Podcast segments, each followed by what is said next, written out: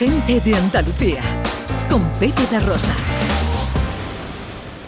En distintos rincones de Andalucía nos encontramos ahora con em, un libro. Un libro con un título curioso, La fauna en el laberinto. Ah, con la fauna, la autora se refiere al periodismo y a los periodistas. Y con el laberinto, pues se lo pueden ustedes imaginar. María José Carmona es la autora de este libro que recoge qué, Ana. Bueno, pues recoge precisamente su trabajo fotográfico, en este caso en el corazón de su casa, nos lleva al corazón de muchos de los compañeros de profesión, para conocer un poquito más de estas vidas apasionantes. Me alegra mucho y me hace muy feliz saludar a mi tocaya, eh, María José Carmona, que además es de Cabra. Ser de Cabra es un elemento, ser del pueblo de mi suegra es un elemento de valor añadido eh, en cualquier circunstancia de la vida. Sobre todo si tiene que ver la circunstancia contigo, eso es así. Hola Pepa, buenos días. Pepe, buenos días. buenos días a todos. ¿Cómo estás? Me alegra saludarte. Igualmente, te podéis imaginar cómo estoy contentísima de que os hayáis interesado por el libro. Bueno, eh, eh, cuéntanos eh, una recopilación de gente, de amigos, de compañeros a través de tu objetivo y en tu casa. Cuéntanos.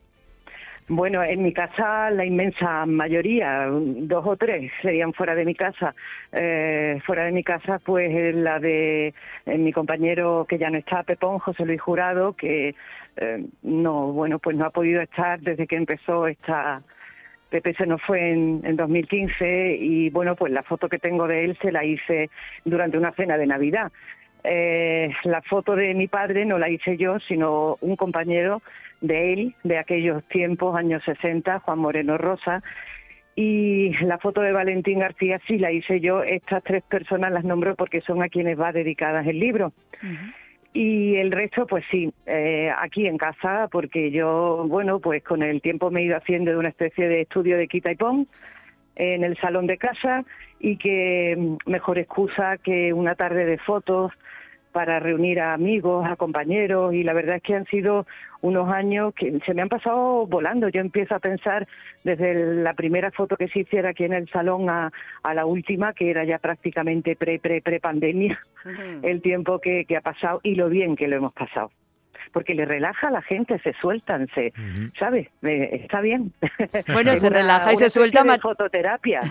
porque, porque están contigo, María José, ¿no? Se relajan y se sueltan con la situación, claro, Nos conocemos y es distinto ponerte delante de unos focos y delante de un fondo y mm, con alguien que tú no conoces a estar con, con una persona a la que prácticamente ves todos los días, sino en la redacción, pues en una rueda de prensa, en, ¿sabes? Somos gente pues cercana. ¿Qué encontramos en estas fotografías? ¿Qué vamos a conocer eh, la persona que se enfrente a este libro, que lo tenga, que lo, que lo compre, que lo, que lo vea eh, María José o Pepa? ¿Qué, qué, qué va a descubrir además de estos rostros? Mira, uno de, mis compañeros y amigos retratado en el libro, Jorge Molina, a quien creo que conocéis, claro. Eh, dijo que es una especie de vademecum de la profesión. lo que lo que vamos a encontrar es un grupo de ciento y pico de personas que se han dedicado o se dedican a contarnos lo que pasa, eh, o sea, principalmente en esta ciudad, en Sevilla, ¿no? También eh, algunos que se dedican a la información eh, Andalucía, de España, con sus artículos de opinión. También a compañeros y compañeras que están, como decimos a veces, en el lado oscuro, están en la otra parte, los gabinetes de prensa, gabinetes de comunicación. eh, claro, prensa digital, eh, radio, televisión, eh, prensa escrita. Ellos cuentan brevemente, la mayoría, algunos se han dilatado un poquito más, eh, su trayectoria, por qué o cómo llegaron al, periodismo, radio, televisión, prensa, lo que fuera, ¿no? Eh, por ejemplo, Esther Rodríguez, compañera de la cadena SER, la llevó a, esta profesión pues unas paperas.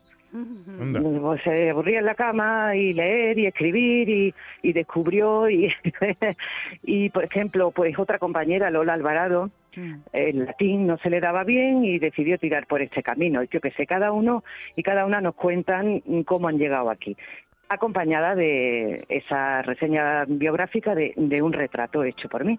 Mm, ¿Y tú cómo llegaste, María José? ¿Al periodismo? Sí. de nacimiento, hija.